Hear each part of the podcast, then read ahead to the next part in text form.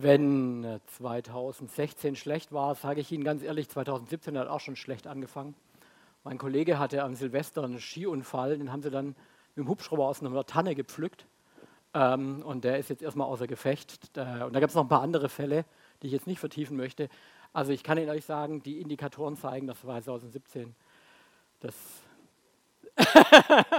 wollen wir nicht hören. Naja, gut. Also, ähm, ich stelle mich mal ganz kurz vor. Ähm, der Chaos Computer Club Stuttgart, den gibt es, glaube ich, offiziell so seit ungefähr 20 Jahren, plus minus. Oder 2001. Und die ersten Vorträge waren, glaube ich, 2000, 2004. Ich glaube, ich habe so ziemlich einen der ersten Vorträge gehalten. Und ich habe zu diesem Thema mit dem Internet den ersten Vortrag gehalten 1990 in Österreich, in Linz. Und deswegen kann ich mit Fug und Recht behaupten, ich bin Internetnutzer seit ewigen Zeiten. Ähm, und ich kenne mich ein bisschen mit der Technik aus, weil ich das auch noch äh, beruflich mache, äh, wo ich eben so eine klein, sehr kleine Firma, Two Guys and a Router sozusagen, ähm, äh, Internetinfrastruktur zur Verfügung stelle. Ähm, und ich mache das. Es gibt hier in der Region Stuttgart die IHK, die Industrie- und Handelskammer, die haben einen ITK-Ausschuss oder IKT-Ausschuss. Da sind wir uns nicht ganz einig, ob das ITK oder IKT heißt. Ähm, und da bin ich auch seit vielen Jahren aktiv. Äh, das Gleiche für die Region Stuttgart auch bundesweit, da gibt es den gleichen Ausschuss. Und daher kenne ich die Diskussion über Glasfaser, Telekommunikationsinfrastrukturen praktisch aus dem Blickwinkel hinter den Kulissen. Und dieser, dieser, dieser Blick hinter die Kulissen ist so spannend, dass ich darüber einen Vortrag halten möchte. Und der ist sehr lang, deswegen versuche ich schnell zu reden und schnell durch die Folien zu gehen. Warum diskutieren wir in 2017 in einer der industrialisiertesten Zonen dieses Planeten die Frage, warum man Glasfaser flächendeckend ausbauen muss? Was, was ist der Grund dahinter? Antwort, weil wir es in einer der industrialisiertesten Zonen dieses Planeten nicht haben. Und da meine ich nicht bloß die Innenstadt Stuttgart oder die Stadt Stuttgart oder die Region Stuttgart, sondern das meine ich übertragenerweise auch für Baden-Württemberg auch Baden-Württemberg als Flächenland ist eine der industrialisiertesten Zonen dieses Planeten. Und dann zitiere ich Herrn Herzog äh, von 1997, das ist ja gerade wirklich zeitpassend. In hochtechnisierten Gesellschaften ist Innovation eine Daueraufgabe. Und wenn wir in der Region Stuttgart und Ähnlichen nicht wirklich flächendeckend Glasfaser zur Verfügung haben, dann haben wir erkennbar in der Innovation irgendwas verpasst. Vor ungefähr 150 Jahren war eine der Schlüsselinnovationen in einem sehr armen, in einer sehr armen Region, Baden-Württemberg bzw. Baden und Württemberg waren um 1850 herum sehr arme Regionen in der Bundesrepublik, in, in, in Deutschland, ähm, haben wir trotzdem Innovat äh, Investitionen begonnen, die hießen, wir bauen uns ein Wassernetz, wir bauen uns ein Eisenbahnnetz.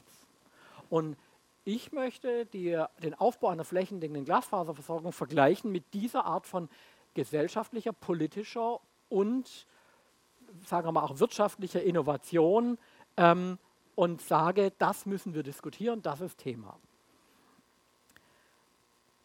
Und ich möchte einen Punkt äh, verargumentieren. Es geht nicht darum, schnell ins Internet zu kommen. Das ist zwar schön und nett und so weiter, aber es geht vor allem auch darum, dass jede Bürgerin und jeder Bürger heutzutage das Recht haben sollte, sich seine Daten zu Hause zu speichern, so dass er und, oder sie ausreichend Kontrolle darüber hat, wer Zugriff auf diese Daten hat.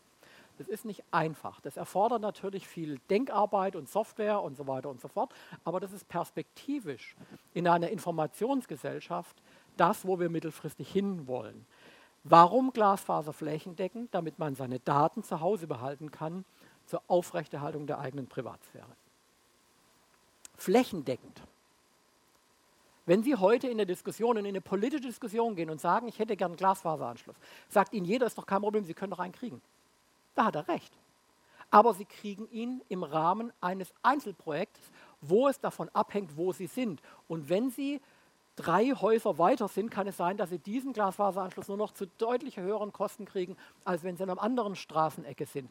Wenn sie also Glasfaser nur dann kosteneffizient bekommen können, wenn Sie in bestimmten Gebäuden in einer, äh, in der Fläche sind und in anderen Gebäuden kriegen Sie nicht, dann ist das trivialerweise nicht flächendeckend. Flächendeckend heißt in jedem Gebäude für wenig Geld. Und dann kommt der nächste Aspekt, der sehr wichtig zu verstehen ist. Wenn Sie ein Glasfaser ins Gebäude bekommen, aber derjenige, der Ihnen das Glasfaser ins Gebäude legt, entscheidet, was Sie darüber machen können, weil er die Art und Weise, wie er Ihnen das Glasfaser liefert, technisch definiert, dann können Sie nicht alles machen, was Sie über eine Glasfaser machen können. Über eine Glasfaserstrecke können Sie Stand heute, wenn Sie sie im Gebäude haben, alles anbieten oder nachfragen. Es geht um beides. Sie können von Ihrem Wohnzimmer aus, wenn Sie einen Glasfaseranschluss haben und Sie den entsprechend designen, dann können Sie für alle Europäer einen TV-Kanal anbieten, den auch wirklich alle Europäerinnen und Europäer gleichzeitig zugreifen können. Das ist eine technische Fähigkeit dieser entsprechenden Glasfaser und die können Sie Stand heute nur dann, wenn die Struktur der Glasfaserinfrastruktur auch so funktioniert, dass Sie diese Dienstleistung anbieten können. Und das ist nicht trivial zu erreichen mittelfristig, Informationsgesellschaft, haben Sie vielleicht in Ihrem Wohnzimmer eine tolle künstliche Intelligenz stehen und Sie möchten deren Dienstleistung anbieten nach außen. Das können Sie nur dann, wenn derjenige, der Ihnen die Leitung zur Verfügung steht, nicht sagt, du machst da tolle Dinge, kann ich bitte 5% an deinem Unternehmen haben, bevor ich diese Dienstleistung dir zur Verfügung stelle. Sie können aus Ihrem Wohnzimmer hinaus einen europäischen Mobilfunkprovider bauen und betreiben. Das ist kein technisches Problem, weil Glasfaserinfrastrukturen diese Möglichkeiten bereitstellen. Sie können selber eine Cloud betreiben oder irgendwelche anderen smarten Dinge machen. Flächendeckend heißt, aus dem hintersten Tal, aus der fernsten Insel oder auch aus der Großstadt heraus können Sie diese Art von Diensten abfragen oder anbieten.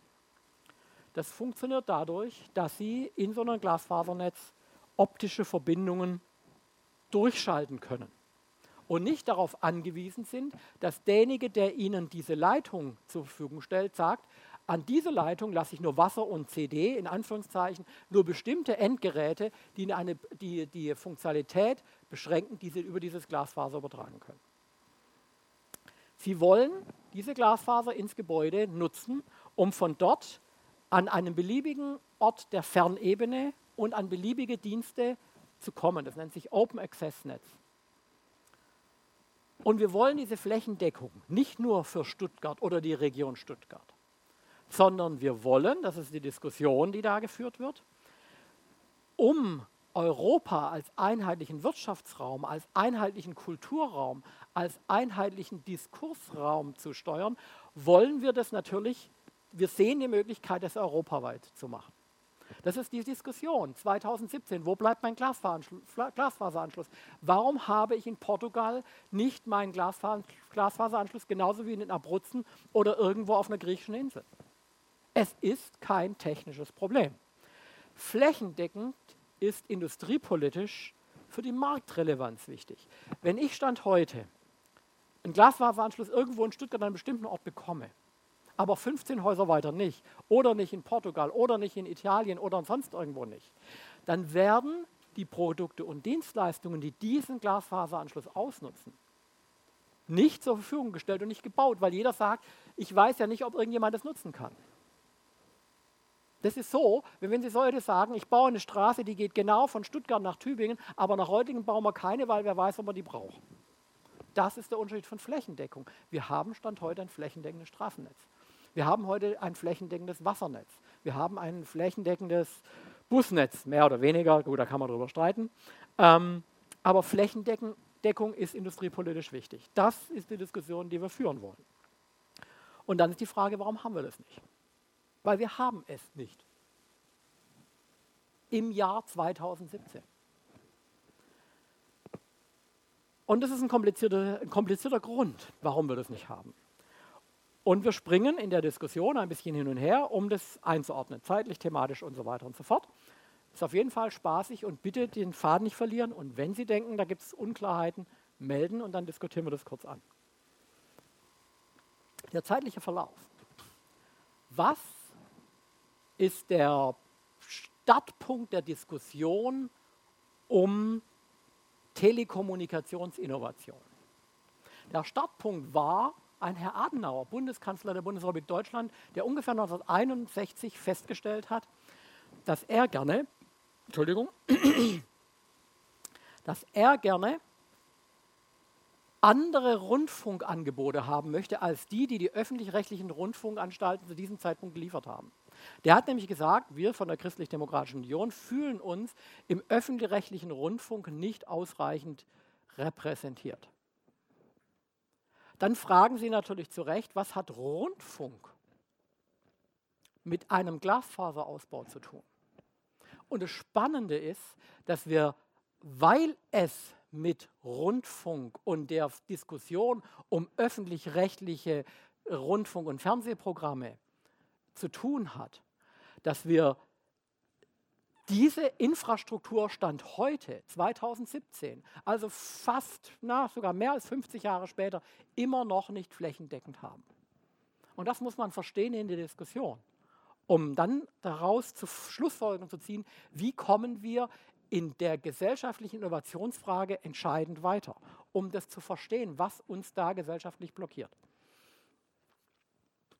Zum Zeitpunkt, als Herr Adenauer den in Anführungszeichen Rotfunk kritisiert hat, gab es noch keine Schlüsselinnovation, die gesagt hat, es ist möglich, Glasfaser zur Nachrichtenübertragung zu verwenden. Der erste Forscher, der internationale Patente dazu angemeldet hat, war ein Herr Börner aus dem AEG-Forschungszentrum in Ulm. Das war weltweit der erste, die, waren die ersten Patente zu Nachrichtenübertragung über Glasfaser. Das war also nicht irgendwo in Tokio oder in äh, den Bell Labs oder sonst irgendwas, das war in Ulm. Und 1969, vier Jahre nach diesen For äh, äh, For Forschungen, hatte in der Bundesrepublik nur 18 Prozent der Bevölkerung überhaupt einen Telefonanschluss. 1969, das ist jetzt ungefähr 48 Jahre her. Und das war der Anlass, da gab es auch ein bisschen Kultur, äh, eine, wirtschaftliche, sagen wir mal, Krise würde ich es jetzt nicht nennen, aber sagen wir mal, die Leute waren nicht ganz glücklich. Haben wir gesagt, wir machen ein Wirtschaftsprogramm. Wir investieren. Und die haben 1969 160 Milliarden D-Mark Investprogramm aufgelegt für einen flächendeckenden Ausbau der Bundesrepublik Deutschland für ein Telefonnetz. Das sind 160 Milliarden zum Zeitpunkt 1969. Inflationsbereinigt können Sie sich ausrechnen, was das heute wäre.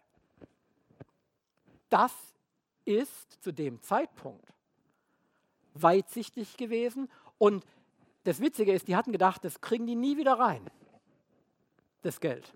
Das braucht Jahrzehnte. Hat nicht gestimmt. Nach zehn Jahren war das mit Einnahmensteigerungen der Bundespost, das war damals offiziell eine staatliche Einrichtung, die Deutsche Bundespost, nach ungefähr 10, 15 Jahren hatten die das Geld wieder drin. Das ging rapzapp und die hätten nie gedacht, dass das so schnell geht. Innovation verändert Struktur. Ungefähr 1974 wurde klar, erstens, es hat super geklappt mit dem Telefonausbau, wir verdienen uns ein Schweinegeld als, Bundes, äh, als Bund an diesem Ausbau der Telekommunikationsinfrastruktur. Und das Bundesministerium für Post und Telekommunikation, ich glaube damals hieß es anders, das hieß damals Bundespostministerium, hat eine Kommission eingerichtet. 1974. Die hat einen Bericht geliefert, zwei Jahre später, 1976. Das ist dieser Bericht. Diesen Bericht kriegen Sie heute nicht, den gibt es nicht online. Den Bericht kriegen Sie auch nicht in irgendwelchen Bibliotheken. Warum? Wir sind in der Bibliothek. Bibliotheken schmeißen das raus, weil sie nicht wissen, ob das relevant ist. Das ist ein Bericht von vor über 40 Jahren. Und dieser Bericht 1976, zu 1976 gab es de facto Forschungsansätze für Internet, aber sonst nichts. Und damals gab es diese Kommission für den Ausbau der technischen Kommunikationssysteme und die haben weitreichenden Blick in die Zukunft gemacht und technisch vorhergesagt, was passieren könnte und wie man es machen könnte, wie man es finanzieren könnte. Und das volle Programm. Vor 40 Jahren. Es ist nicht so, dass wir nicht wussten, wie es hätte gehen können. Wir haben es nur nicht umgesetzt. Der Anlass für die Diskussion, die dann äh, entstand, ist äh, unter anderem, wenn Sie in einem großen Wohngebiet waren und Ihr Funkempfang für Rundfunk und Fernsehen war schlecht, dann haben Sie angefangen, Großantennenanlagen aufzubauen. Mit diesen Großantennenanlagen haben Sie dann eine große Antenne an eine hohe Stelle gebaut und dann haben Sie TV und äh, Radio empfangen und das haben sie verteilt über, über äh, Großantennen-Signalnetze, die sie praktisch in die Gebäude gebaut haben. Wissen Sie, wo man das noch gemacht hat? In der DDR, um Westradio und Westfernsehen zu empfangen. Das fand ich dann völlig faszinierend, als ich äh, noch vor dem Fall der Mauer ähm, äh, in, in, in, Ostdeutschland war, einen Besuch gemacht habe. Und dann haben die mir mit großer Begeisterung ihre aufgerissenen Straßen gezeigt. Und ich so, hä, was macht ihr da? Wir verlegen Kabel in der DDR, vor dem Fall der Mauer. Ähm, das waren Bürger. Das war nicht der Staat. Die Bürger, der, die, die, der Staat wollte das nicht, aber die Bürger, wir machen es selbst und ihr werdet es nicht verbieten. Die haben ihre Straßen aufgerissen dafür. Es gab dann noch eine, ein Konkurrenzangebot, das hieß Satelliten. Bei Satelliten ging es darum, kann man Satelliten so ins All schießen, dass man dann von dort TV-Sendersignale in die Länder schicken kann, hat man festgestellt, so ein Signal, so ein Satellitensignal ist unpräzise. Jetzt haben wir da eine schöne Staatsgrenze, aber wir haben unpräzise Satellitensignale. Also auf Deutsch, plötzlich sieht jemand ein TV-Signal, das er gar nicht sehen durfte. Also das könnte ja französische Propaganda sein oder britische oder luxemburgische. Ähm, und weil es eben diese Diskussion gab, gab es ausgehend von Herrn Adenauer, das ist jetzt schon 16 Jahre, 17 Jahre nach Adenauer, die Diskussion, können wir endlich TV-Signale haben, die unabhängig sind von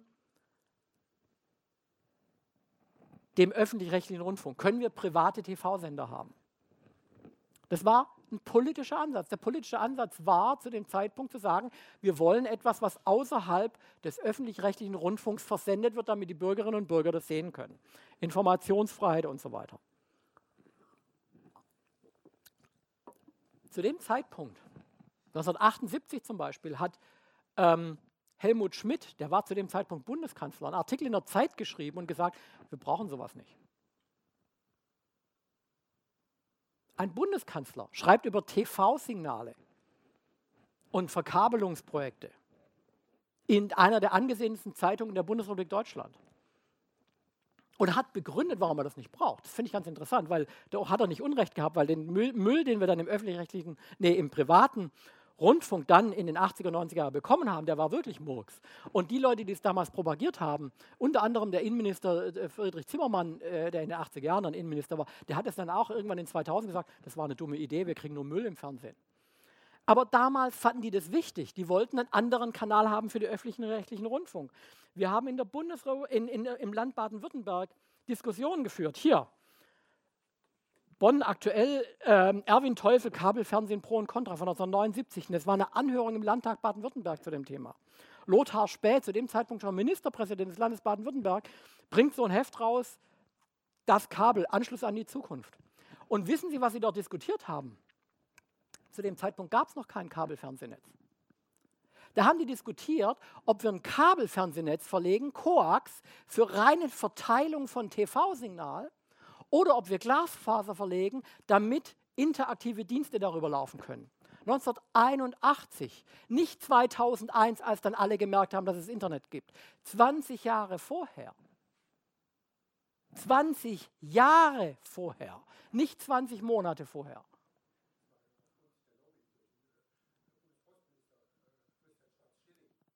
Das war 1991, äh 1981, da war er noch nicht Postminister. Das war später. Das ist ganz lustig, weil der Herr Schwarz-Schilling, da kommen wir auch noch dazu, das ist auch so ein Spezialist gewesen. Also die Diskussion in den, im Bund und Ländern war darüber, bauen wir ein Verteile- oder ein Individualnetz auf. Wir wissen heute, das wussten wir damals auch schon, dass man über Glasfaser ein Individualnetz aufbauen kann, das genug Kapazität hat. Genug Kapazität hat, um auch eine Verteilfunktion äh, äh, wahrzunehmen. Warum musste, wusste man das? Weil es fünf Jahre vor 1981 diesen Bericht gab, in dem drin stand, wenn wir ein Glasfasernetz bauen, dann können wir da ein Gigabit pro Sekunde übertragen. Ein Gigabit. Was hat, die, was hat das ähm, ähm, das, äh, die, die Stadtbibliothek hier als Anschluss, welche Übertragungsrate? Ein Gigabit. Das wussten die vor 40 fucking years, dass es kein Problem ist. Wir haben 40 Jahre lang nicht das gebaut, was wir machen können. Das ist Innovation oder auch genau das Gegenteil davon. Und dann wurde aufgrund des politischen Drucks, weil es darum ging, ein Verteilnetz für TV-Signale zu bauen, wurde Geld in die Hand genommen und dieses Kabelnetz wurde angefangen zu bauen von der Deutschen Bundespost. Kabelnetz, kein Glasfaser. Das baden-württembergische Hochschulnetz Bellevue wurde ungefähr 1987 gegründet und hat zu dem Zeitpunkt angefangen, an den Stellen, wo sie Glasfaser, wo sie Glasfaser bekommen konnten, auch Glasfaser zu verwenden. Die haben natürlich keine Glasfaser von der Deutschen Bundespost bekommen. Oder nur in ganz kleinen äh, Rahmen. Sie haben hauptsächlich Glasfaser bekommen von dem landeseigenen Energieversorger, der auf seinen Hochspannungsmasten Glasfaser verlegt hat. Aber ganz ehrlich, so viele Hochspannungsmasten haben sie nicht vor ihrer Tür. Und damit haben sie nicht das, was die Diskussion ist, nämlich Flächendecken. Sie haben keine Flächendeckung dadurch. Aber man hat dort gesehen, was möglich ist. Die Hochschulen wussten, welche Potenziale da stecken. 1990 hat man wieder Infrastruktur aufgebaut. 50 bis 60 Milliarden D-Mark für den Aufbau Ost. Die 50 bis 60 Milliarden wurden gemacht, um in Ostdeutschland ein TK-Netz aufzubauen. 1990. Der Bericht war 15 Jahre her und sie hätten Glasfaser bauen können. Das Lustige ist, ich meine, das ist wirklich, äh, habe ich das irgendwo hier? Ah. Die haben dort ein Glasfasernetz aufgebaut, aber das Falsche. Kann man sich nicht vorstellen. Ich meine, da ist so ein Bericht 15 Jahre alt. Ich meine, ist klar, aus der Geschichte lernt man, dass man aus der Geschichte nichts lernt. Aber es ist pervers. Ähm, dann waren die ganze Telekommunikationsbranche 1992 damit beschäftigt, Mobilfunknetze aufzubauen. In Baden-Württemberg gab es eine Diskussion über Multimedia. Das Internet war zu dem Zeitpunkt absolut allen an der Hochschule, an den Hochschulen in der öffentlichen Debatte bekannt und die Freunde machen Multimedia. Da gibt es eine kleine Pointe dazu.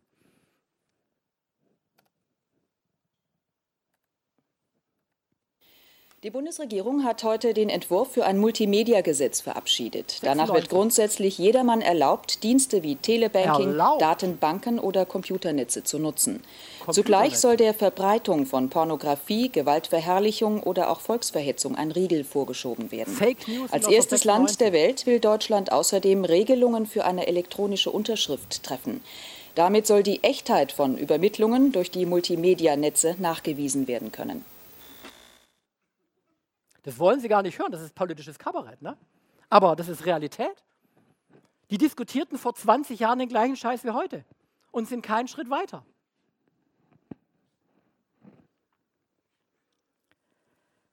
(1999) gab es den DSL-Marktstart. Herr Schwarz-Schilling zuständig für die Telekommunikationsliberalisierung. Der war mehr oder weniger die gesamten 80er und 90er Jahre damit beschäftigt, die Deutsche Telekom bzw. die Deutsche Bundespost zu zerschlagen und die Deutsche Telekom zu gründen als privatwirtschaftliches Unternehmen, die an die Börse zu bringen und dann zu sagen, wir sind die Helden. Und weil er damit beschäftigt war, hat er völlig missverstanden, um was es bei Telekommunikation eigentlich ging. Klar, der sinnvolle Ansatz wäre gewesen, wir bauen ein Glasfasernetz. Hat er nicht gemacht. Der hat sich 1999 jubelnd in diesem Buch darüber geäußert, dass sie schon 3,5 Millionen BTX-Nutzer hatten. Wissen Sie, warum es 3,5 Millionen BTX-Nutzer gab? Weil BTX der einzige Weg war, bei der Telekom Internet zu bekommen. Wir haben 1996 im Land Baden-Württemberg mit, mit Wirtschaftsministern diskutiert, um zu sagen, Leute, wir wollen, wenn ihr Multimedia macht, dann sprecht nicht von Multimedia, sprecht von Internet und macht es über Glas. Und die haben gesagt, wir reden nur über Multimedia. Wir wollen den Buy-Button am, äh, äh, äh am, am TV-Set-Top, an der Set-Top-Box. Die haben nicht über Internet geredet. Die haben das 1999 noch nicht verstanden, um was es ging. Haben aber immerhin angefangen, DSL zu bauen. Warum DSL? Digital Subscriber Line bedeutet ein bisschen schnelleres Internet über Kupferleitungen. Und haben dann 2000 bei der UMTS-Frequenzauktion für, äh, Auktion für die Mobilfunknetze 50 Milliarden Einnahmen, der hat der Staat gemacht, weil er die Frequenzen versteigert hat und hat dieses Geld nicht reinvestiert. Und hat die Deutsche Telekom 2001 das Kabelnetz auf Reguliererdruck verkauft, 20 Milliarden eingenommen und das Geld auch nicht in Glasfaser investiert. 2006 VDSL-Marktstart. Ähm, zu dem Zeitpunkt gab es zum Beispiel Wettbewerbe wie NetColon. 2007 Mnet, das sind Stadtwerke, die eigene Telekommunikationstöchter haben und die haben zum Teil zehn oder zwölf Jahre nachdem sie gegründet waren, erst angefangen, Glasfaserleitungen selber zu vergraben. Also 2006. 2006 heißt es war 30 Jahre nach diesem Bericht. Innovationsgeschwindigkeit. 2011 LTE-Marktstart und 2014 Vectoring-Marktstart. Dann haben Sie jetzt ungefähr den zeitlichen Verlauf der Diskussion. Wir haben seit 40 Jahren in dieser Republik eine Diskussion um Glasfaserausbau und wir haben es verkackt bis jetzt. Was ist ein Glasfasernetz? Stand heute haben wir im Telekommunikationsnetz der Bundesrepublik Deutschland ungefähr 40 Millionen Teilnehmeranschlussleitungen. Das sind die Kupferdoppeladern, die bei Ihnen aus der Wand kommen. Das sind die aktiven Verträge. Man hat viel mehr als 40 Millionen. Wir haben ungefähr zwischen 15 und 20 Millionen Anschlusspunkte Linientechnik. Wenn Sie ein Gebäude haben, dann liefert die Telekom Ihnen an diesen Anschlusspunkt Linientechnik Ihre Kupferdoppeladern und die verteilen Sie dann im Haus. Das sind also nicht 40 Millionen für jeden Anschluss ein Anschlusspunkt Linientechnik, sondern ungefähr 15 bis 20 Millionen. Und diese Anschlusspunkte Linientechnik bekommen ihre Kupferdoppeladern auf, aus ungefähr 300.000 Kabelverzweigern. Kabelverzweiger sind die grauen Kästen am Straßenrand. 300.000 in der ganzen Bundesrepublik. Das sind nicht so furchtbar viele. Wie viele Autos produziert die Bundesrepublik pro Jahr? Drei oder vier Millionen? Und jetzt so ein, so ein Kabelverzweiger 300.000 Stück. Es gibt ungefähr 8000 Hauptverteiler. In Stuttgart gibt es 23. In Stuttgart gibt es 3000 äh, Kabelverzweiger. Äh, äh, 3000 Ka Kabelverzweiger und ungefähr 23 äh, Hauptverteiler. Hauptverteiler sind größere Gebäude, in denen die Kabel aus den Kabelverzweigern zusammenlaufen. Ab dort ist es fast immer Glasfaser. Nee, eigentlich immer Glasfaser, brauchen wir nicht drüber diskutieren. Das ist eben die sogenannte Fernebene. aus dem Ortsnetz heraus. Zusätzlich zu den Teilnehmeranschlussleitungen für Telefonie über Kupfer haben wir noch ungefähr 17, äh, 23 Millionen Hausanschlüsse für Kabelanschluss, also TV-Signal und ähm, Radiosignal plus heute natürlich auch Internet. Nochmal 23 Millionen. Und wir haben 17 Millionen Haushalte mit Satellitenanschluss, 50 Prozent der Haushalte, ungefähr 34 Millionen Haushalte gibt es in der Bundesrepublik. Ich weiß nicht, ob die Zahl noch stimmt, das können auch ein paar mehr sein jetzt. Wir haben ja Flüchtlinge. Ne? Ähm, und wir haben 80 Millionen Mobilfunkverträge. Und pro Mobilfunknetz ungefähr 35.000 Funkzellen. Nur damit man sich vorstellen kann, was es bedeutet, ein solches TK-Netz aufzubauen. Flächendeckender Glasfaserausbau heißt, den ganzen Scheiß nochmal machen mit Glas.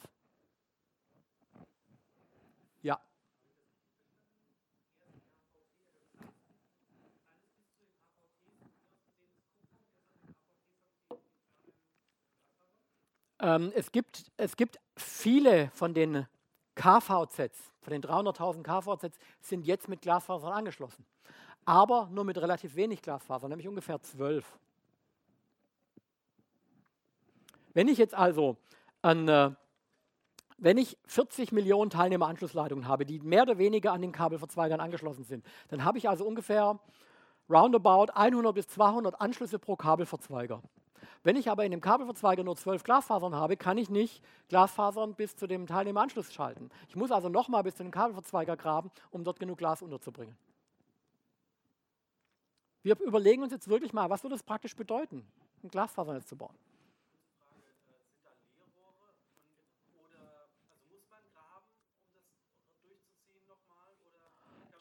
Das ist ein Mischmasch. Das ist ein Mischmasch. Entschuldigung, ja. Ähm, die Frage war, die verlegten Kabel, die jetzt schon verlegt sind, sind, es, sind die Kabel in Leerrohren verlegt oder muss man neu aufgraben, weil man das Kabel nicht neu durchs Leerrohr ziehen kann? Das ist ein Mischmasch. Also technisch gesehen, wir wollen ein neues TK-Netz bauen. Wie viel Aufwand ist das? Das sind die Zahlen. Was für Dienste gehen eigentlich über so ein Netz? Und der Kernpunkt der Diskussion ist zu verstehen, dass das eine wichtige Frage ist. Weil, und da muss man dann schon zugestehen, die Leute, die diesen Bericht geschrieben haben, die kannten das Internet nicht, weil zu dem Zeitpunkt gab es das nicht. Die haben also angenommen, dass man irgendein Verfahren braucht, um die verschiedenen Dienste, Telefonieren, Radio, TV, Mobilfunkanwendungen, Apps, das war für die völlig unvorstellbar.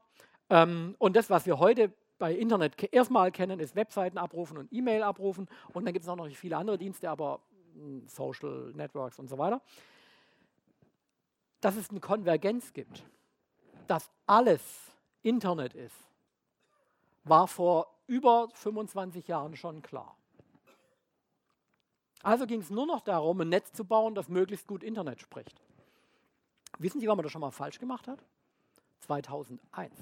Da hat man ein Mobilfunknetz namens UMTS, die Lizenzen vertickt und hat dann einen Mobilfunkstandard gewählt, der so schlecht für Internet ist, dass alle gekotzt haben. Aber ich meine, wir haben so viele Fehler gemacht in der Telekommunikation, da können wir auch noch ein paar mehr vertragen.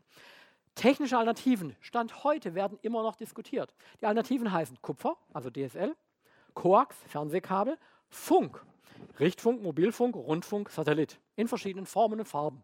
Da sagen ja auch Leute, warum sollen wir teuer für teures Geld eine Glasfaser aufs flache Land schicken? Macht doch Internet über Satellit. Kann man schon machen, ist aber dann halt scheiße.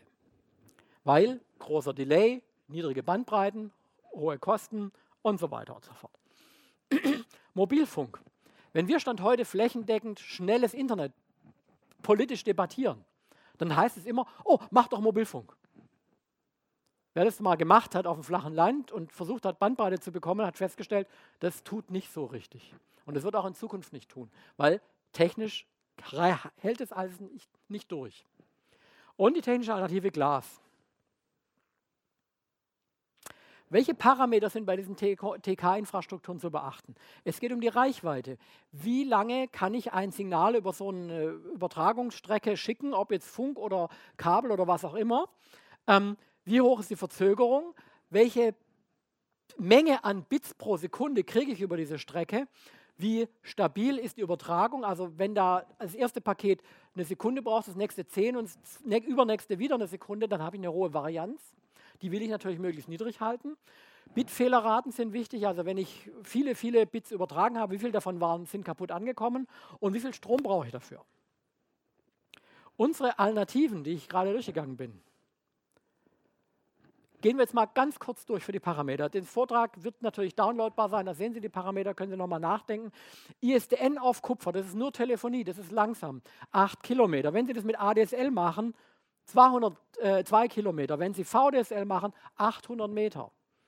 Also das Kupferkabel, das gute Bandbreiten erreicht, ist nur sehr kurz und damit erreichen Sie weniger Anwender. LTE-Funk, natürlich können Sie bis 30 Kilometer große Funkzellen bauen, nur dann sind sie halt überlastet, kacke und funktionieren nicht mehr. Bei Glasfaser erreichen Sie bis zu 80 Kilometer. Unverstärkt.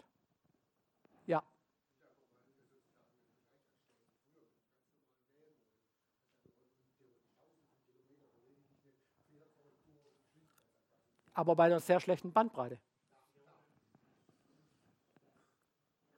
Ja, die, die, der, der Anmerkung aus dem Publikum war, mit einem Modem konnte man über tausende von Kilometer Datenübertragung machen, aber die Bandbreite war grauslich. Das waren mehr oder weniger bis zu 38.000 Bits pro Sekunde. Und wir, das sind 38.000 und heute reden wir über, äh, bei VDSL über die tausendfache Menge. Nur bei VDSL. Bei Glasfaser sind die Verzögerungen im Vergleich zu allen anderen Medien am geringsten. Aber Verzögerung ist nett, kann man so lassen. Bandbreite ist das Spannende dabei.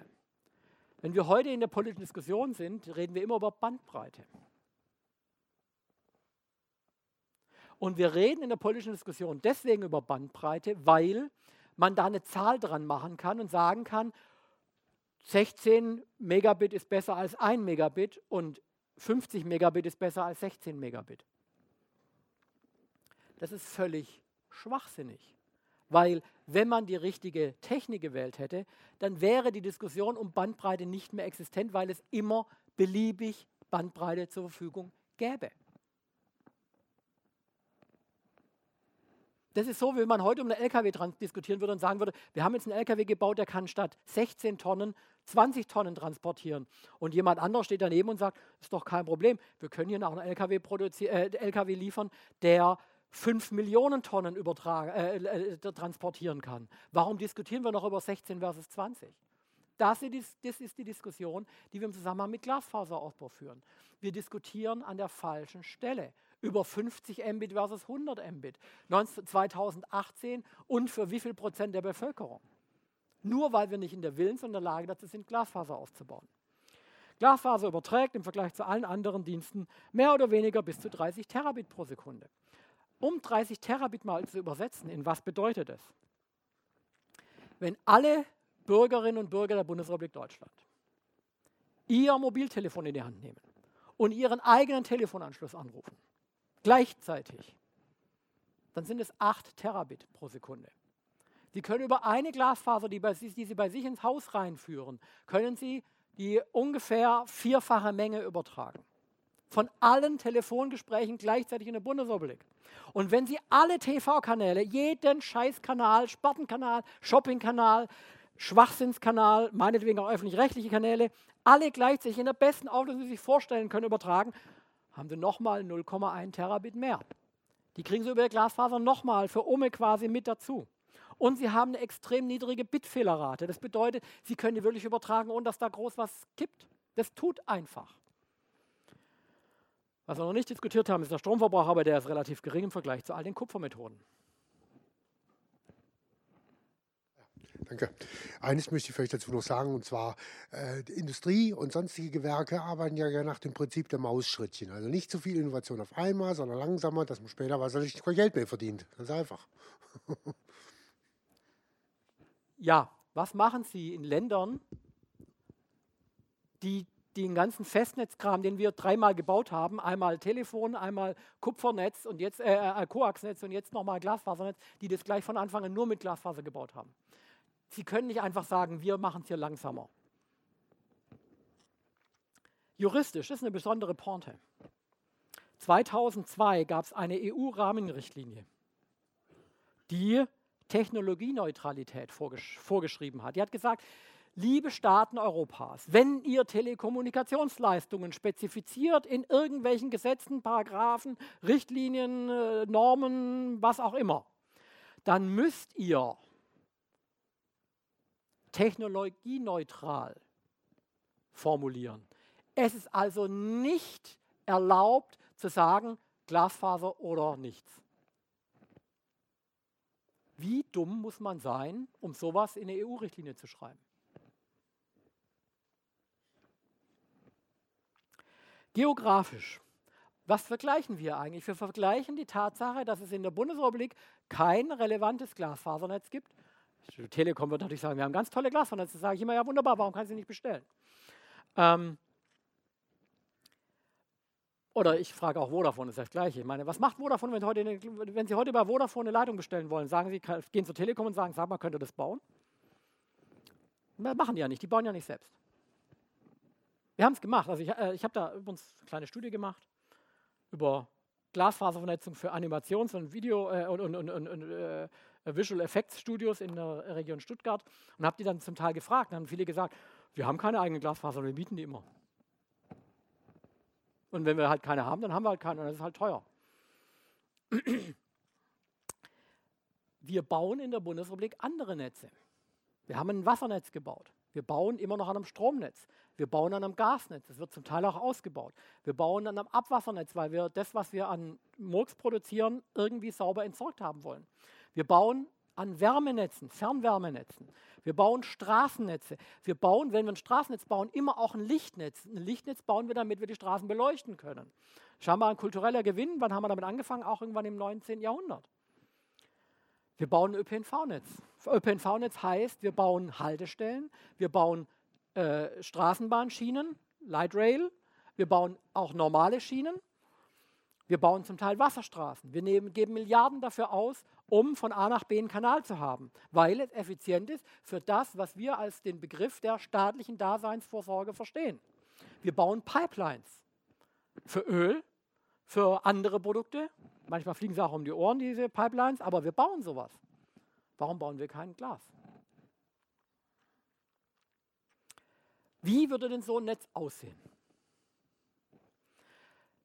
Natürlich zwischen großen, zwischen Regionen, großen Regionen oder international über die Meere hinweg, da bauen wir Seekabel oder grenzüberschreitende Glasfasertrassen. Wenn wir zwischen Städten und Regionen kommunizieren wollen, bauen wir zwischen diesen Städten und Regionen Ferntrassen, Fernebene. Und dann kommen wir auf den Punkt, der besonders teuer ist, nämlich die Ortsnetze. Wir erschließen in den Ortsnetzen die Hauptverteiler. In Stuttgart 23 Gebäude. Beherrschbar.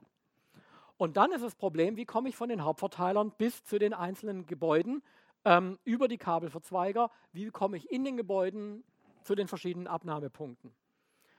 Da gibt es einen Begriff dafür in dem sogenannten Netzmodell, der heißt Netzebene. Der wurde übrigens eingeführt in den 80, Anfang der 80er Jahre, Netzebene 4, damit die Handwerker auch was vom Kabelausbau haben. Es ging also darum, Interessengruppen zu bestechen. Sagt man das so deutlich oder ist das heute nicht mehr beliebt? Ist Mobilfunk eine Alternative? Nee, ist Quatsch. Lassen wir weg. Ähm, Kostenmodell. Wir haben in der Bundesrepublik Deutschland in den 90er Jahren das Telekommunikationsnetz und den Telekommunikationsmarkt liberalisiert.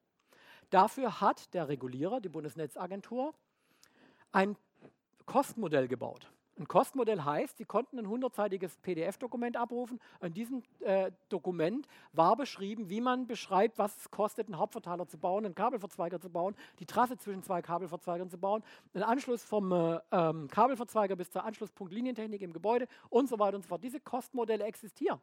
Man kann es sich ausrechnen.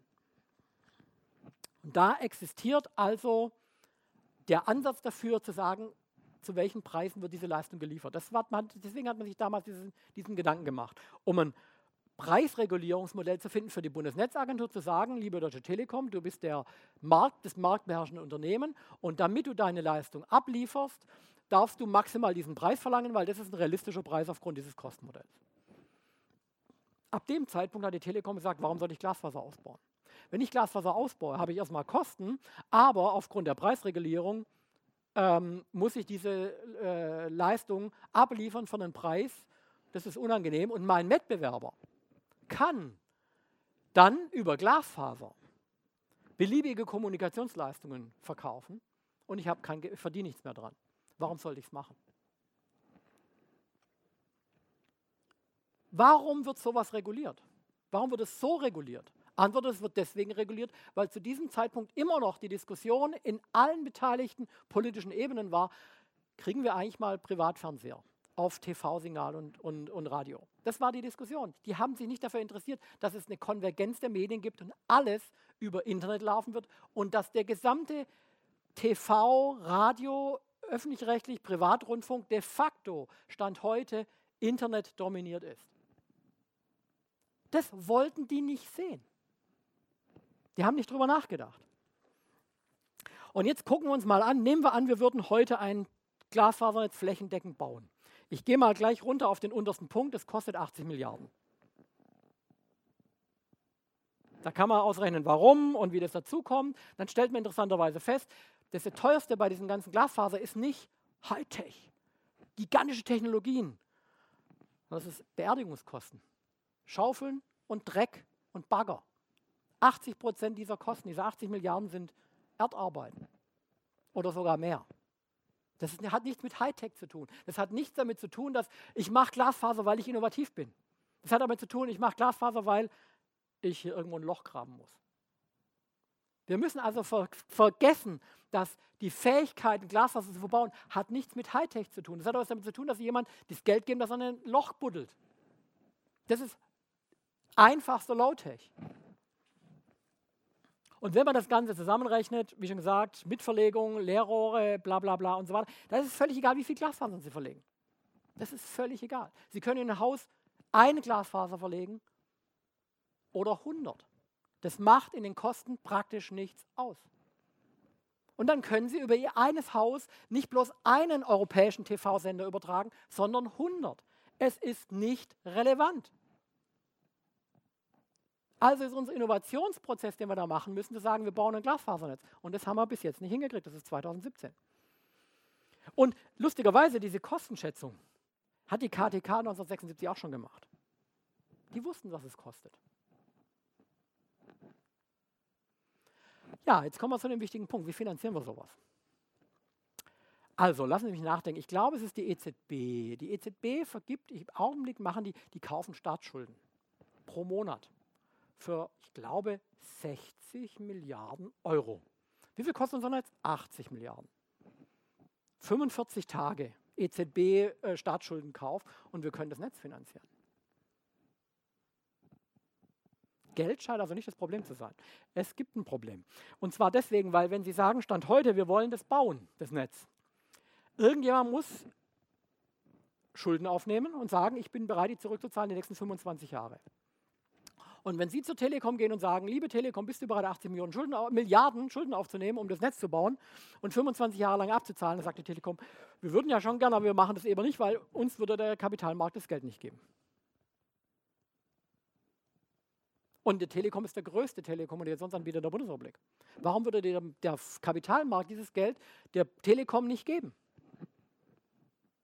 Das ist eine spannende Frage weil die Verschuldung der Telekom schon jetzt relativ hoch ist. Ich glaube bei 40, 30 bis 40 Milliarden Euro. Die hatten mal 65 Milliarden Euro Verschuldung. Und es war so viel, dass man mehr oder gesagt hat, wir nehmen der Telekom nicht ab, dass sie ein, relevant, ein, nachhaltiges Geschäftsmodell hat.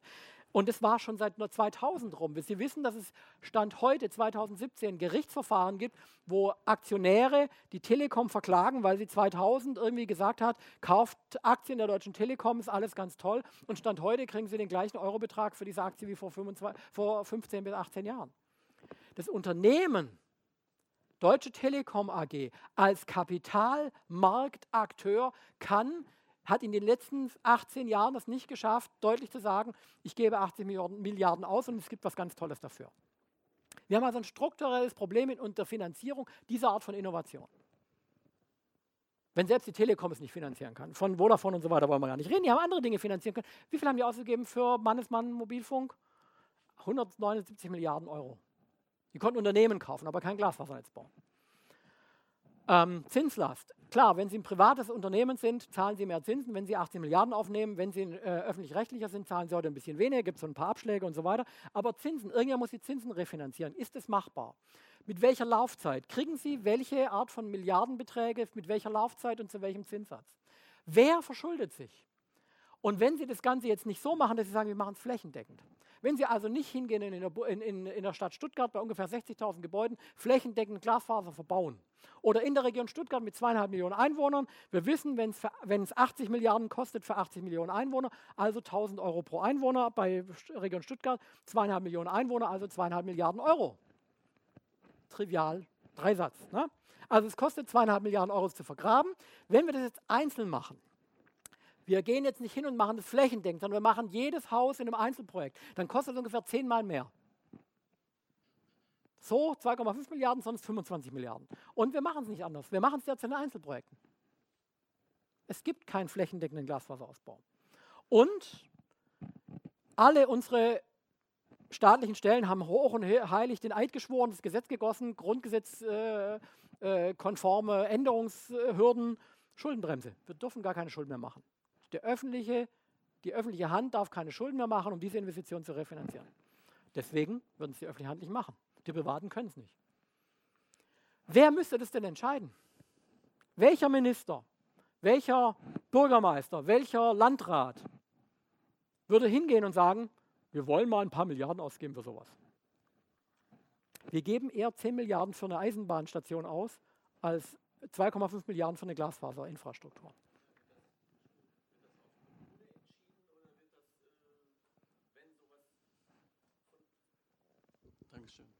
Wird das auf Kommune-Ebene entschieden oder wer kann sowas überhaupt anstoßen? Oder muss das vom Bundesparlament Parlament oder was weiß ich beschlossen werden oder vom. Berechtigte Frage. Aber schauen Sie.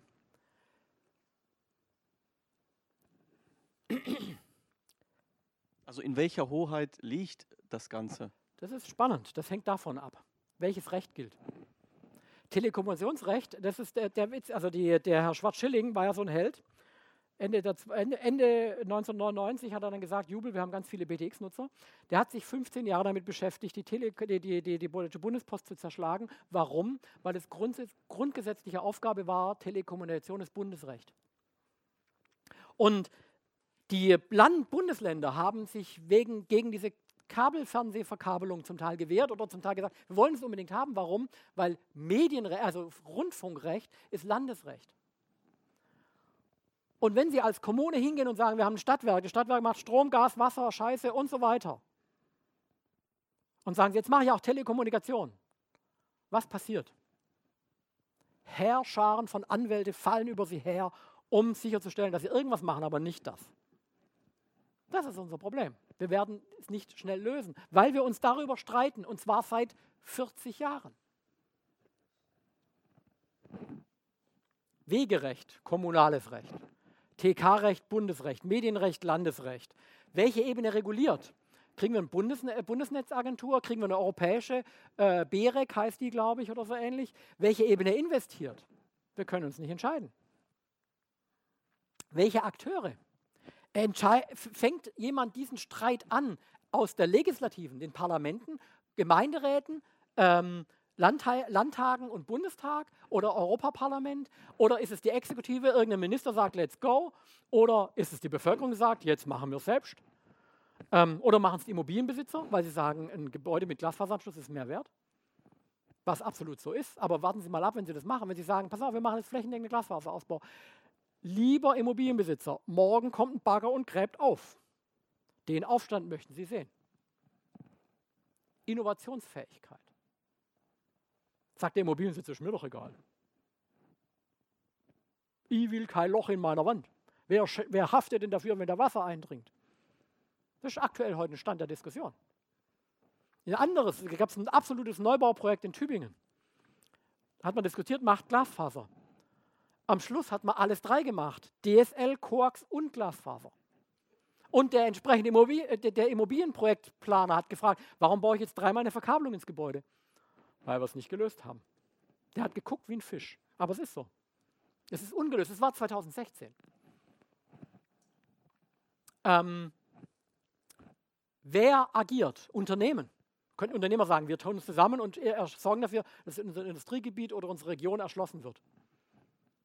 Haben Sie mal versucht, Unternehmer an einen Tisch zu bekommen? Das ist nicht so trivial. Ich sitze da in verschiedenen Gremien und ich kann Ihnen was erzählen. Das ist nicht trivial. Festnetzbetreiber.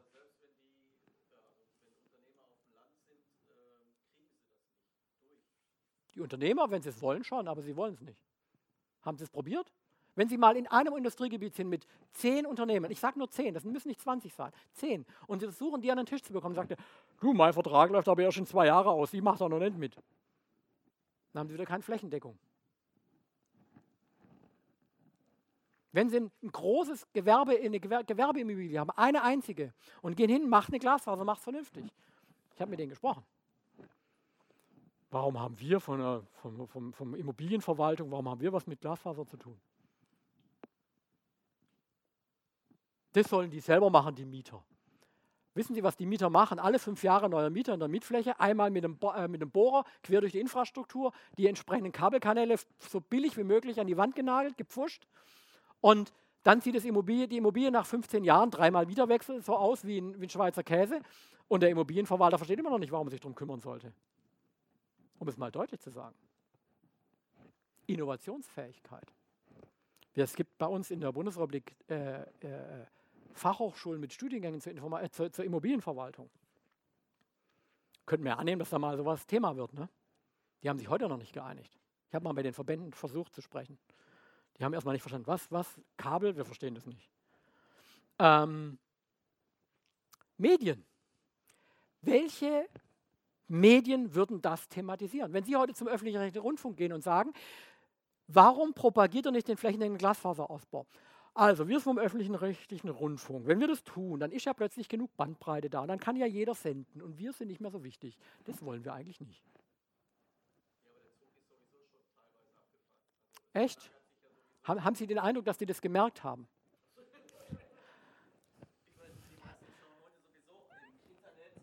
ja, ja, ja.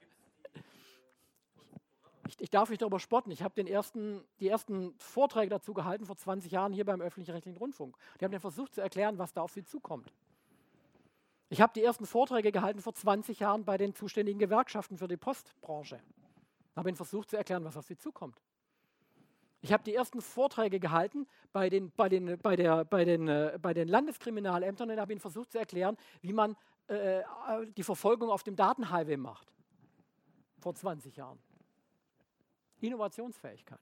Wissen Sie, wie das heute funktioniert bei der Polizei? Sie rufen an und sagen, ich habe da ein Problem, können Sie die entsprechende Nachverfolgung machen? Oh ja, klar, und in zehn Wochen melden wir uns bei Ihnen. Und haben dann das Verfahren niedergeschlagen, weil wir haben nicht genug Informationen bekommen. Wenn man Ihnen sagt, pass auf, ich weiß, wie das geht, sorgt dafür, dass ich die Feedbacks bekomme, ich gebe dir Tipps, wie es besser geht, hören Sie von dem nichts. 2015, nicht 1995. Innovationsfähigkeit. Da lachen sich auch alle ein Asti, davon was gehört habe. Das ist einfach faszinierend, ja. Ähm, Mobilfunknetzbetreiber, warum soll der Mobilfunknetzbetreiber Glasfaser ausbauen? Wenn er das baut und er macht es flächendeckend, hat er das Problem. Er ist beherrschendes Unternehmen, wird reguliert und dann darf ein anderer Mobilfunkanbieter das Glas nutzen, um seine eigene Mobilfunkstation aufzubauen. Oh, das machen wir lieber nicht, das ist gefährlich.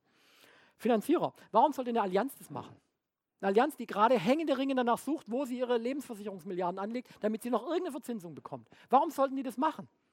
Ha, da müssen wir darüber nachdenken. Wir sind eher Finanzexperten. Wir wissen nicht, wie das technisch geht. Wir machen das nicht. Ich sage Ihnen gleich noch eine Anekdote zur Allianz. Randgebiete. Also erstens medienpolitisch, das habe ich schon gesagt. Frequenzknappheit. Trennung von Netz und Dienste umstritten. Das war übrigens ein Teil der Gewerkschaftsdebatte damals, ne, vor 20 Jahren. Wir wollen nicht, dass die Telekom privatisiert wird und wir wollen, dass wenn, dann muss die Telekom auf dem Netz, was sie baut, auch alles äh, an Diensten anbieten können, sonst wird alles ganz schlimm für unsere Beschäftigten. Ich bin selber in der Gewerkschaft, ich kann das verstehen, das ist die Nachfolgegewerkschaft, okay, die Diskussion muss man führen, aber man darf sie nicht ignorant führen und sagen, wir diskutieren es so lange, bis der Zug abgefahren ist. Ähm, das haben sie aber damals so gemacht. Börsenwert, D-Tag, heute 78, äh, 73 Milliarden, vor zwei Jahren, als ich den Vortrag schon mal gehalten habe, 69 Milliarden. Also da hat sich nicht viel getan. Das ist nicht die Revolution. Ähm, was würde mit dem Börsenweg der Deutschen Telekom passieren, wenn man sagt, liebe Deutsche Telekom, wir, irgendein Akteur, also nicht die Deutsche Telekom, nehmen 80 Milliarden in die Hand, bauen flächendeckend Glas und wenn du möchtest, kannst du das Glasfaser mieten. Was würde passieren? Wunderbar, viele Anwaltsbüros würden auf die Investoren einprügeln und sagen, ihr ruiniert den Börsenwert der Deutschen Telekom, ihr seid schuld, wir hätten gern Geld von euch. Wenn Sie Stand heute in der Stadtwerk sind, eine Glasfaser bauen und sagen, liebe Telekom, du kannst diese Glasfaser nutzen, sagt die Telekom, wir wollen es gar nicht nutzen. Nur wenn wir es kostenlos kriegen, dann würden wir es nutzen. Und auch nur dann unter bestimmten Bedingungen. Ähm, Randgebiete, Stand heute. So wie wir heute unseren Markt haben, unsere Prozesse haben, ist die Preis- und Markttransparenz schlecht und der Anbieterwechsel ist traumatisch. Da wissen Sie nie, ob Sie nachher drei Monate lang ohne Anschluss da liegen. Weil Sie es so gebaut haben, wie Sie es gebaut haben und weil Sie kein vernünftiges Netzkonzept haben. Open Access, Zugang zu Netzleistungen für Wettbewerber, ist eine traumatische Geschichte. Ich mache das ja jeden Tag als Internet Service Provider, bestelle ich Leitungen bei irgendwelchen Carriern als Vorleistung und zum Teil ist es bizarr. Netzneutralität. Die Carrier wollen gar keine Netzneutralität. Wenn wir ein sauberes Glasfasernetz hätten, wäre die Netzneutralität erledigt. Also wird jeder Lobbyist dafür sorgen, dass die Forderung nach einem Glasfasernetz nicht ankommt, weil dann würde er die Netzneutralitätsdebatte verlieren. European Champions. America Mobil ist äh, Mexiko. Das ist ein absurd dominant, äh, dominierter Markt in Mexiko von einem Anbieter. Und The lack of competition, der, die fehlende Wettbewerb, der fehlende Wettbewerb im Telekommunikationsmarkt, kostet volkswirtschaftlich 25 Milliarden Dollar im Jahr in Mexiko. Anzahl Bevölkerung 123 Millionen, also ungefähr 50 Prozent mehr als in der Bundesrepublik. Wenn das die 25 Milliarden kostet, eine fehlende Wettbewerbssituation, was kostet es dann uns? Ungefähr ein Drittel weniger, weil wir sind weniger Bevölkerung, also wir verlieren ja jedes Jahr Geld. Zig Milliarden. Und wir verstehen das volkswirtschaftlich nicht. Und es wird in unseren komischen Ausschüssen, Komitees, Parlamenten und so weiter nicht richtig debattiert. Wenn wir flächendeckend in Europa Glasfaser hätten, hätten wir einen Single Telecommunications Market.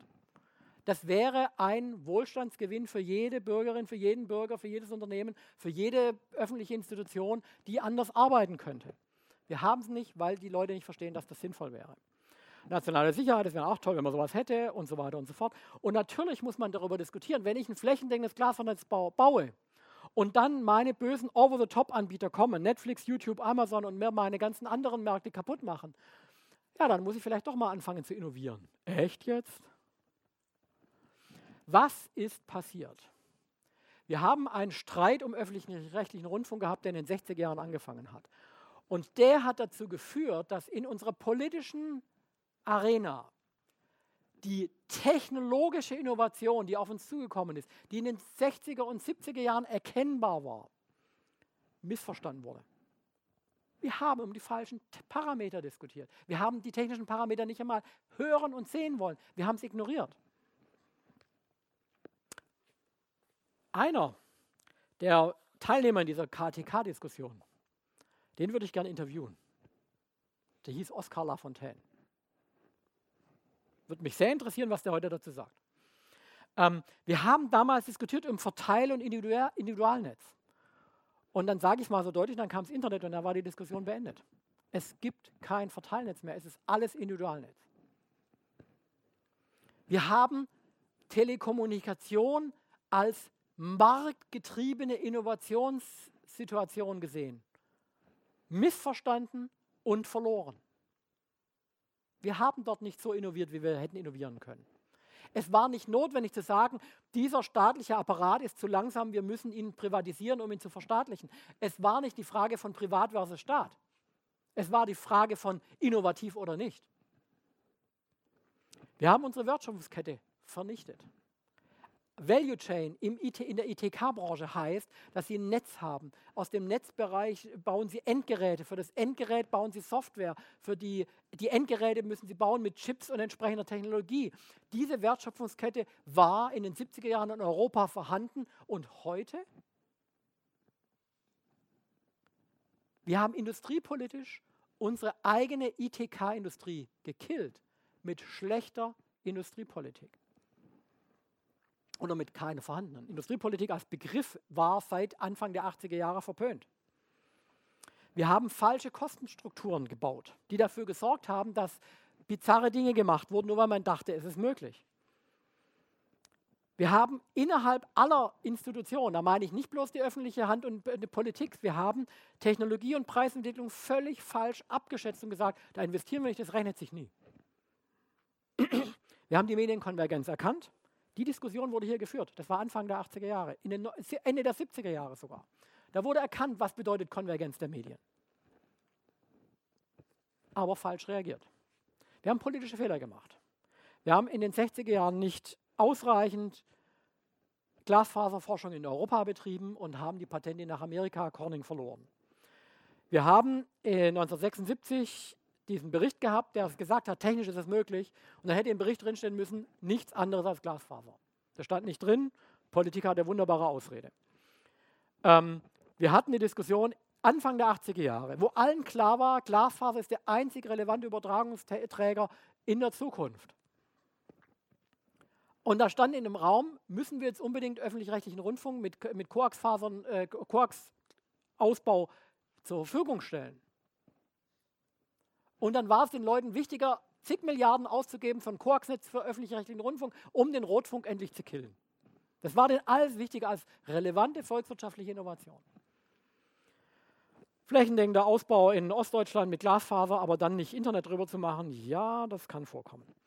Wir haben in, in Baden-Württemberg einen für einige Millionen Euro, D-Mark damals noch, einen Pilotversuch Multimedia gemacht, wo es Jahre lang verpönt war, über Internet zu reden und nur über Multimedia gesprochen wurde. Und das ist natürlich völlig gescheitert. Weil die technische Parameter designt haben, ein Multimedia BTX. nicht Internet. 96, vor 20 Jahren. Wir haben eine UMTS-Versteigerung gemacht und das Geld nicht in Teleca in, in, äh, investiert. Wir hätten mit dem Geld, was wir damals gehabt hätten, plus ein bisschen was, hätten wir heute eine Glasfaser flächendeckend, weil 20 Milliarden, die die Telekom fürs Quarksnetz bekommt, plus 50 Milliarden für die UMTS-Lizenzen, hätte knapp gereicht für die Glasfaser flächendeckend. Vor 15 Jahren. Dann hätten wir anfangen können. Und nehmen wir an, wir machen es nicht super schnell. Dann wären wir nach zehn Jahren fertig gewesen. Vor acht Jahren. Wir haben in der europäischen Regulierung, deswegen warne ich immer vor europäischer Regulierung, auch im Zusammenhang mit dem Datenschutz, ähm, einen Begriff reinbekommen, die Technologieneutralität, die verhindert hat, dass wir die einzig relevante Technologie investieren, sondern wir haben in Mischmasch investiert, der in allen Mischmaschbereichen unterkritisch blieb. Wenn Sie ein Netz bauen und die Hauptkosten sind Erdarbeiten und Sie bauen dreimal das Gleiche, aber mit unterschiedlichen Technologien, dann rechnet sich für alle drei Akteure nicht. Das haben wir gemacht. Machen wir immer noch. Telekommunikationsgesetz, Regulierungsferien für VDSL. Wir machen weiter Kupfer, weil das ist so toll. Ähm, unser eigener Ex-Ministerpräsident Herr Oettinger, der 2015 für eine europäische Technologiepolitik gesagt hat, wir hätten gern European Champions, weil nur diese European Champions investieren, um flächendeckend Glasfaser zu bauen. Nee, das machen sie auch nicht. Ach, das habe ich nicht verstanden. Unser eigener Ex-Ministerpräsident, Digitalkommissar, propagiert ein, ein, ein Investitions- und Akt, äh, Regulierungsmodell, das einfach nicht funktioniert für das, was wir brauchen, flächendeckenden Glasfaserausbau. Und es sagen ihm alle in der Branche. Wir haben ihn beim DIHK-ITK-Ausschuss nicht eingeladen, weil wir gesagt haben, das ist zu peinlich. Da blamiert er sich nur. Immerhin, die IHK Region Stuttgart, flächendeckender Glasfaserausbau, wurde gefordert. Gibt es eine wirtschaftspolitische Position. Ähm, die, Wirtschaft, die IHK Region Stuttgart ungefähr 100, 120, 200 Seiten wirtschaftspolitische Position. Zwei davon sind flächendeckender Glasfaserausbau. Hat eine Weile gedauert, aber hat funktioniert. Es geht voran. Lösungskizzen, wir können das anändern. Das ist nicht so schwierig, bis auf ein paar Aspekte. Wir können hingehen und sagen, was ist der Akteur? Wir müssen uns dann aussuchen. Wir können würfeln, wir können ein paar Mal würfeln, wir können zu verschiedenen Ergebnissen kommen. Aber wenn wir gucken, wie wir Innovation hinkriegen, kriegen wir Innovation eben nicht darüber hinaus, dass wir sagen, europaweit irgendjemand, ein Akteur sagt, europaweit machen wir das. Sondern man muss im Prinzip hingehen und sagen, pass auf, es gibt europaweit einen Rahmen. Der Rahmen heißt, wenn eine Kommune das machen möchte, dann kann sie entweder selbst investieren oder sie kann konzessionieren. Sie sagt, irgendjemand baut mir ein flächendeckendes Glasfasernetz. Und sagt, liebe Kommune, das kann die Kommune machen. Also wenn irgendjemand in, der, in, den Alpen ist, dann ist es teurer, ein Glasfasernetz zu bauen. Dann muss er halt sagen, die ROI ist ein bisschen länger oder so, oder man muss es irgendwie diskutieren. Wir bauen ein komplettes Glasfasernetz als Kommune. Und wir machen nichts mit dem Netz. Wir sagen einfach nur, jeder Carrier, der darüber Leitungen schalten möchte, kann es schalten. Na? Und wir verlangen für jeden Teilnehmeranschlussleitung, wo ist es? Teilnehmeranschlussleitung, verlangen wir Geld, ein paar Euro. Nicht viel. Wenn Sie heute so eine Glasfaserstrecke bauen, Kilometer lang, kostet die 100.000 Euro. Jetzt können Sie nicht hingehen und sagen, ich habe einen Kilometer Glasfaser gebaut, ich hätte gerne 100.000 Euro, aber zahlt Ihnen keiner. Also bauen Sie es nicht, also passiert nichts. Sie müssen flächendeckend machen und dann kommen Sie auf einen Preis von ungefähr 1.000 Euro Investitionskosten pro Anschluss. Und dann sagen Sie, das vermiete ich für 10 Euro im Monat. Und wenn Sie das machen, haben Sie 25 Jahre eine Scheißzahl, die rot ist, in Ihren Büchern. Aber danach sind Sie absolut im Profit. Warum? Weil Sie anfangs einen Riesenbetrag als Kredit aufgenommen haben, zweieinhalb Milliarden für die Region Stuttgart, und diese zweieinhalb Milliarden erst nach 25 Jahren zurück sind. Das ist verdammt lang.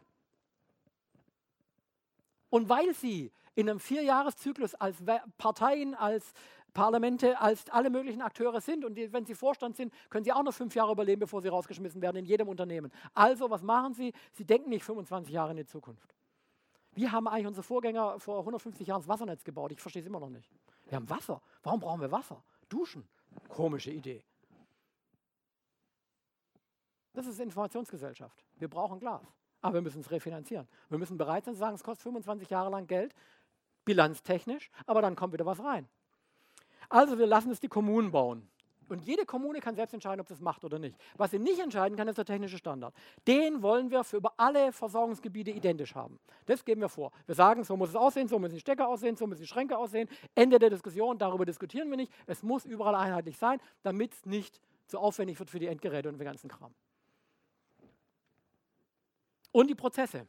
Wenn irgendeiner sagt, ich möchte jetzt von dem Punkt in dem Versorgungsgebiet zu dem Punkt in einem anderen Versorgungsgebiet einen Anschluss geschaltet bekommen, dann muss der gesamte Le Leitungswegschaltung muss über einen standardisierten Prozess laufen. So wie es heute übrigens auch bei Stromwechslern äh, passiert. Wenn Sie heute Ihren Stromanschluss wechseln, gibt es einen automatisierten und standardisierten Prozess, der über alle Stromversorger äh, zusammengeführt wird. Wenn wir das für Strom können, warum sollten wir nicht auch für Glasfaserschaltungen machen können? Ein Nachteil, wenn wir das so machen, haben wir überall Baustellen. Überall. Jedes Haus, jede Straße wird aufgerissen und Kabel verlegt. Jetzt möchte ich einen Akteur sehen auf der politischen e- Ebene, der sagt, liebe Bürger, wir graben jetzt eure Straßen auf. Seid ihr froh, ihr dürft mal eine Weile nicht parken. Überlebt ihr das? Der Politiker, der überlebt es nicht. Der hat ein Problem. Trotzdem. Das sind gut, die sind ein bisschen größer und also da kann man darüber diskutieren, aber richtig, wir sehen, wie schwierig es politisch ist. Aber da sehen wir eben auch, dass die Akteure nicht allein die politische Ebene sie das verschläft, sondern unsere Bürgerinnen und Bürger zum Teil auch, die nicht bereit sind zu sagen, wir geben den Schritt weiter. Wir müssen dann diese Leitungen, die wir gebaut haben, als Teilnehmeranschlussleitungen, Glasfaser vermieten. Da 10 bis 12 Euro pro Glasteil. Ne? Bei 30 Millionen Anschlüssen haben wir 3 bis 4 Milliarden Euro pro Jahr Einnahmen in vier, 25 Jahren ungefähr 25, äh, 90 bis 105 Milliarden Euro. Wir können die Mobilfunkstationen, die wir anbieten, auch nochmal für 1,2 Milliarden Euro pro Jahr vermieten. 25 Milliarden kommen nochmal on top. Derzeit kostet eine Kupfertotal, die wir äh, bauen, äh, die wir mieten, auch ungefähr 8 bis 12 Euro im, im, im Monat. Genau. Das bedeutet, was würde sich eigentlich ändern von den Carrier? Nichts. Das würde nichts ändern. Das wäre gleiche Kosten, die gleiche Kostenstruktur. Beispiele. Es gibt einige Länder, die das teilweise versuchen umzusetzen. Oder Regionen, Länder kann man nicht immer sagen. Next Century Cities. Skandinavien hat es relativ flächendeckend gemacht und die äh, Stadt Stockholm noch sehr intensiv. Fastweb, ich glaube in Mil Milano, in Köln und München wurde es teilweise gemacht. Da muss man aber auch in die Details reingucken. Und Stand heute ist es eben so, dass die Stadtwerke München es zwar gemacht haben, aber niemand die Glasfaser vermieten, außer ihrem eigenen Tochterunternehmen. Auch die Telekom hat es gemacht. In Ostdeutschland. In Nein. Zehn Pilotstädte in Deutschland, unter anderem Convestheim. Ah, ja. Äh, kennst aber mehr, kannst du mehr darüber erzählen, ne? Ja, und also sagen wir es so, das Lustige ist daran, dass die Telekom es natürlich dir legt, du musst einen entsprechenden Investitionsbeitrag leisten. Das Spannende ist, dass sie sich verpflichtet, ab Vertragsunterzeichnung für zehn Jahre auch entsprechend IP zu liefern. Also, die, also ihre Schwesterfirma T-Online den Zugang zu diesem Glasfasernetz, zu die, zum Glasfaseranschluss zu dir zu gewährleisten, dass sie in der Lage sind, dir darüber IP zu liefern. Jetzt kenn, bin ich ja gleichzeitig ein Hut Geschäftsführer eines Internetservice Ich darf diese Leitung nicht mieten. Ich wollte gerade fragen, darf ich, äh, kannst du mir dann irgendwas geben oder gibt es andere die, Provider, die es dürften? Mein Stand ist, ich kann die nicht mieten. Ich kann diese Dienstleistung nicht einkaufen. Und zwar, das ist der Grund, warum die Telekom das eben nur in diesen zehn Pilotstädten gemacht hat. Wenn sie es flächendeckend gemacht hätte, wäre sie Incumbent gewesen, also sogenannter marktbeherrschender Akteur, und dann hätte sie es anbieten müssen, ein Kontraktionszwang. Das wollte sie vermeiden, deswegen hat sie es nicht gemacht. Deswegen hat sie das Projekt mit Glanz und Gloria in die, in die, in die Krütze gesteckt, weil jeder wusste, es bringt nichts. Ich kann ja keinen wettbewerblichen Leist äh, Carrier drauf kriegen. Ja, aber zum Thema Baustellen hat es gezeigt, dass es funktioniert. Ah, das ist Dadurch, ein guter dass die ja. halt, die haben zwar flächendeckend das gemacht, aber auch die in Convest haben nicht flächendeckend. Es waren von den äh, Gebäuden nicht alle, die angeschlossen waren, sondern es waren Kernareale. Das war die Kernstadt von Convestheim und du musst es halt dann entsprechend sagen, also alles, was Convestheim ist, wird an das Parallax angeschlossen, wenn du den, den, entsprechenden Vertrag bei der Telekom findest. Das ist nicht so einfach, ah, ja. das zu machen, aber es geht. Äh, du musst dann die entsprechenden Kosten in dein Haus reintragen. Wie hoch das waren halt die denn? Fixpreis. Wie hoch waren die? Äh, pro Anschluss 399 Euro. Das ist okay. Also immer noch deutlich weniger als die 1000, die du genannt hast. Ja, ja. Dafür kriegst du mindestens zwei Fasern ins Haus rein. Zwei Fasern. Zwei Fasern, also eine, okay. eine Ersatz. Zumindest die beiden sehe ich. Wie viel da dann da drin sind, weiß ich nicht, aber ah. die sind ordentlich gespleist und die gehen dann bis, bis in deine Wohnung hoch. Also zwei Fasern ist wichtig. Warum sind zwei Fasern wichtig? Pro Wohnung, äh, pro Wohneinheit eine, soweit ich weiß. Genau, das bedeutet, man kann keine Parallelschaltung machen von einem anderen Carrier, um den Carrier zu wechseln. Das ist wichtig, weil diese Wechselprozesse zwischen Carriern so murksig sind, dass wenn man heute das Risiko eingeht und sagt, ich habe einen Glasfaseranschluss von der Telekom, aber ich möchte von einem anderen Dienstleister den Anschluss haben, die Telekom sagt, wir haben aber nur eine Faser rein, du kannst, keine, du kannst nicht wechseln, außer über einen Wechselprozess, der so schief geht, dass du es nicht parallel machen kannst und dann hast du möglicherweise drei Monate keinen Anschluss, willst du das Risiko eingehen? Never. Dann wechsle nicht. Das Korrektur, für zwei Wohneinheiten wird eine Faser benutzt, eine weitere liegt noch außen. Also ja. die, die liegt im Keller, die ist nirgendwo angeschlossen. Das heißt, ich habe eine Ersatzfaser. Ja, quasi. nur kann man hochbandbreitig nur über Faserpaare bauen und nicht über Einzelfasern. Diese das ist technisch, Phase da gibt es einen Grund dafür, das hat damit zu tun, dass es, das nennt sich sogenannte bidirektionale Übertragung über eine Glasfaser. Das ist, da kann man nicht Gigabit und Terabit drüber kippen. Gigabit kriegt man noch rüber, aber viele Gigabit nicht. Die, die zweite Faser ist nirgendwo angeschlossen, die liegt da einfach nur da. Ich weiß, heißt, aber wenn ich wettbewerblich hohe Bandbreiten kriege, brauche ich ein Faserpaar. Ich habe aber bloß zwei Fasern, also die eine ist genutzt, ich kann nicht parallel einen Dienst draufschalten, habe ich ein Problem. Das ist das, der Punkt, warum die Telekom nur zwei Fasern in ein Gebäude reinzieht, obwohl es egal ist, ob sie 200 reingebaut hätte. Das ist ja das Interessante. Sie macht es. Es hat übrigens die Münchner haben das genauso gemacht. Die Münchner als Stadtwerke haben das so gemacht, dass auf jeden Fall kein Wettbewerber von ihnen Leitungen äh, mieten würde. Ist es nicht toll? Innovationsfähigkeit? Da muss man dann schon in die Details gucken und das ist dann schmerzhaft. Anwendungsbeispiel für Stuttgart. Die Allianzversicherung hat großes Bürogebäude oder zwei große Bürogebäude, 4000 Arbeitsplätze und hat diese Bürogebäude verkauft und sagt, weil wir die verkauft haben und in unseren alten Gebäuden nur noch Mieter sind, müssen wir jetzt woanders hinbauen. Die wollen nach Stuttgart-Feingen ein großes Bürogebäude mieten, äh, bauen und dann reinziehen. Im 21. Jahrhundert als informationsverarbeitendes Unternehmen. Die Allianz ist ein Versicherer. Was machen die? Die gucken auf Bits. Da ist bei den 4000 Mitarbeiterinnen und Mitarbeitern, ich sag mal, in erster Näherung egal, wo die sitzen. Die könnten auch mit Glasfaserinfrastruktur verteilt in privaten Wohnungen und kleineren Bürogebäuden überall im Stadtgebiet sitzen. Und wenn sie sich unbedingt mal treffen wollen, alle 4000er, dann mieten sie halt die Liederhalle. Sie brauchen sich kein Gebäude bauen. Das ist eine Lösung des 20. Jahrhunderts für ein Unternehmen des 21. Jahrhunderts als Informationsverarbeiter. Ich sage das mal so provokativ, um mal klar und deutlich zu machen, dass wir in völlig anderen Dimensionen denken müssen, wenn wir unsere Telekommunikation, unsere Informationsverarbeitung, die Art und Weise, wie wir kommunizieren, anders betrachten. Nicht mehr unter der Bedingung mit, habe ich genug Bandbreite? Habe ich die Bandbreite dort, wo ich bin? Wenn wir diese Diskussion beenden durch einen flächendeckenden Glasfaserausbau, dann können wir auch anders Städte denken. Dann können wir uns anders darüber unterhalten, wie Stadt und Land aussehen. Dann kann man nach Portugal ziehen, weil es dort ist wärmer. Ähm, dann kann man sich andere gesellschaftliche und unternehmerische Innovationen vorstellen. Also, zusammenfassend. Man könnte Glasfaser flächendeckend ausbauen, technisch und finanziell. Aber so wie es im Augenblick aussieht, wird es nicht passieren. Auch die nächsten 30 Jahre nicht. Ich habe den gleichen Vortrag vor ungefähr 20 Jahren mal gehalten. Nicht ganz so mit den vielen Zahlen, weil die wusste ich zu dem Zeitpunkt noch nicht. Ähm, und nachdem es 20 Jahre her ist und ich sehe, wie es läuft, würde ich klar sagen, wenn mir jemand in 30 Jahren flächendeckend Glasfaser in der Bundesrepublik zeigt, glaube ich ihm nicht. Einer der Faktoren ist Schuldenbremse. Wer sollte es machen? Nochmal Herr Herzog zitieren, Innovationsfähigkeit fängt im Kopf an. Aber das scheint hier nicht beliebt zu sein. Wir können natürlich sagen, ja, warum Glasfaser? Ist nicht die Umbau der Energieversorgung in Europa viel wichtiger? Ja. Einmal umgraben für eine Glasfaserinfrastruktur das Umgraben ist 80 Prozent des Aufwands. Wenn wir Stand heute für unsere Elektrofahrzeuginfrastruktur überall Anschlüsse installieren müssen, müssen wir was tun? Graben. Wir können also Synergien nutzen. Wir können also innovativ sein. Sind wir sicher, dass das passiert?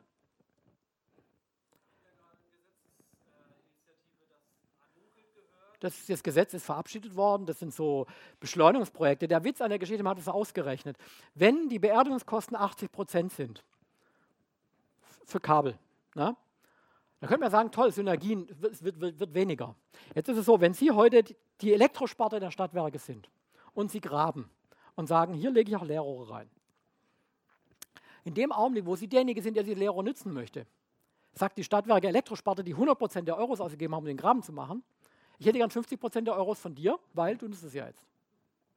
Das ist so prohibitiv teuer, dass es nicht stattfindet. Ähm, da gibt es alle möglichen bizarren Geschichten, die wir aus diesen ITK-Ausschüssen, IHK, DIHK und so weiter kennen. Das ist so, zum Teil so bizarr, wie sie formal tolle Gesetze formulieren, die überall in der Presse hochgejubelt werden. In der Praxis ist es so ein Krütze, das glauben sie gar nicht. Eine andere Gegenthese ist, da steht jemand vorne und redet ständig von Innovation. Wir in der Region Stuttgart, innovativ, wir sind die innovativste Region der Welt. Wir haben das doch gar nicht nötig. Uns geht es doch prächtig. Warum brauchen wir das? Das wollen wir diskutieren. Vielen Dank.